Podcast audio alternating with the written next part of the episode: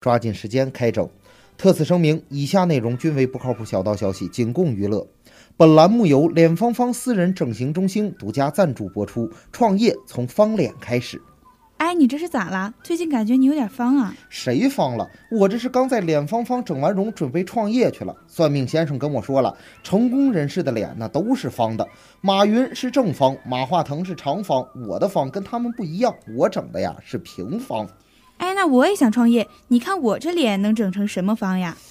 我看你这脑袋前凸后翘的，嗯，适合整成立方。别担心，脸方方私人整容中心是家正规整容机构，医师都是从各大工地招聘来的搬砖工人，手艺精，用料足，用砌墙的手法为你全力打造一个企业家方脸，保证你的脸比大马路还平，比写字楼还方。有了脸方方，你再也不用担心大宝抹不匀了。有了脸方方，你再也不用担心公司融资超不过 B 轮了。创业从脸方开始，想成功当企业家就来脸方方，给你一个企业家的大方脸。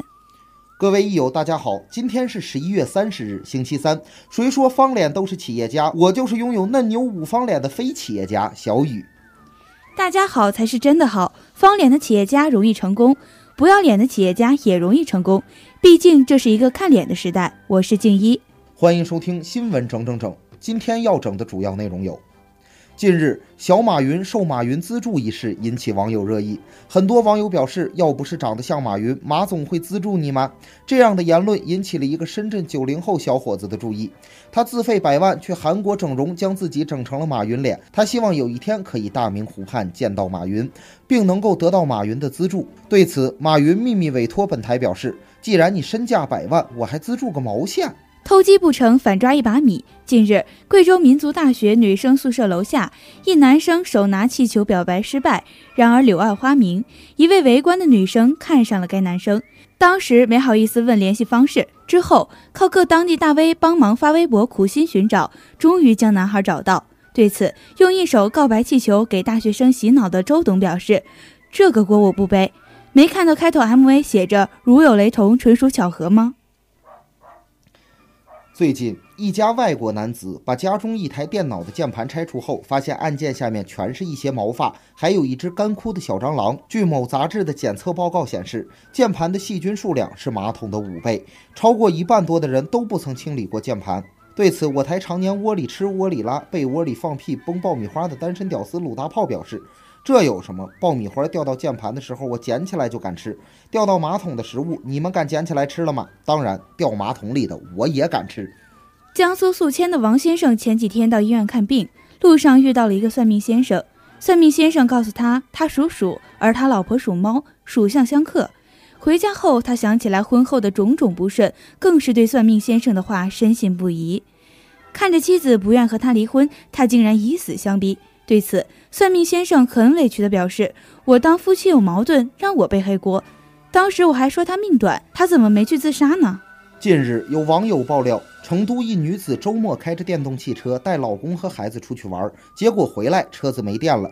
该女子瞬间女汉子上身，徒手推车数百米去充电，而她老公却淡定地推着孩子跟在旁边。面对记者的采访，该女子老公表示：“这都要感谢民工大哥，当年老婆生孩子难产，全靠几个民工大哥把我媳妇儿抬到了医院，还给她输了血。你还别说，以前我媳妇儿不爱干活，自从输了血之后，两袋大米、五桶豆油，扛着就上八楼了。”因欠银行一百七十余万元不还，杭州的老吴夫妇被告上了法庭。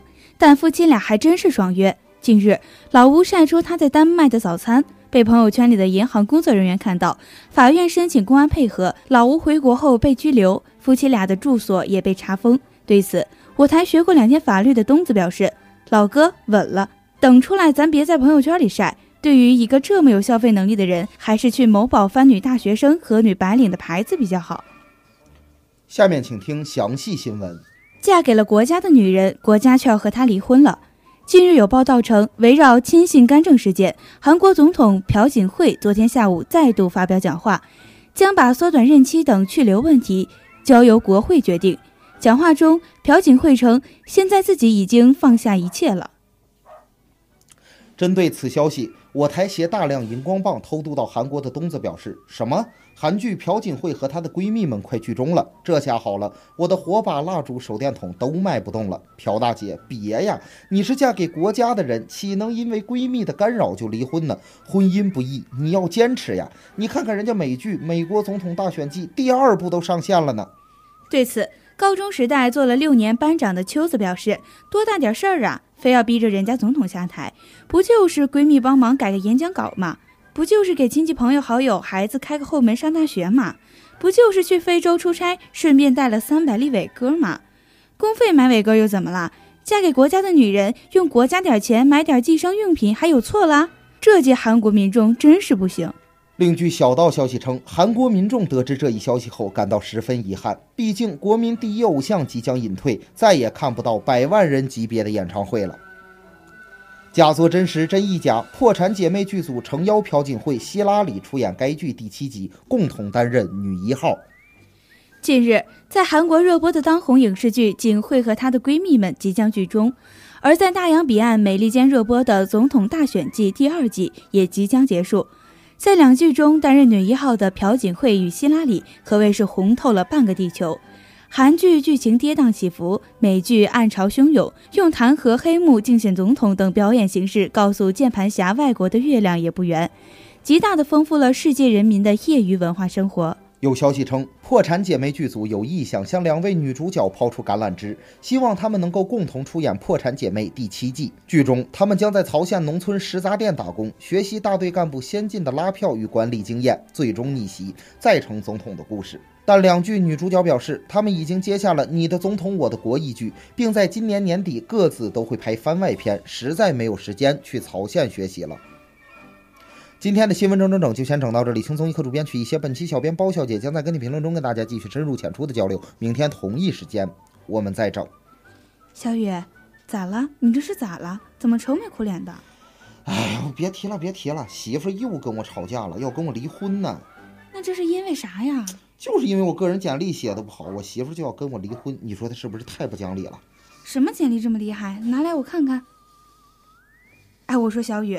婚姻状况这一栏应该写已婚，而不是累。你这不是找抽吗？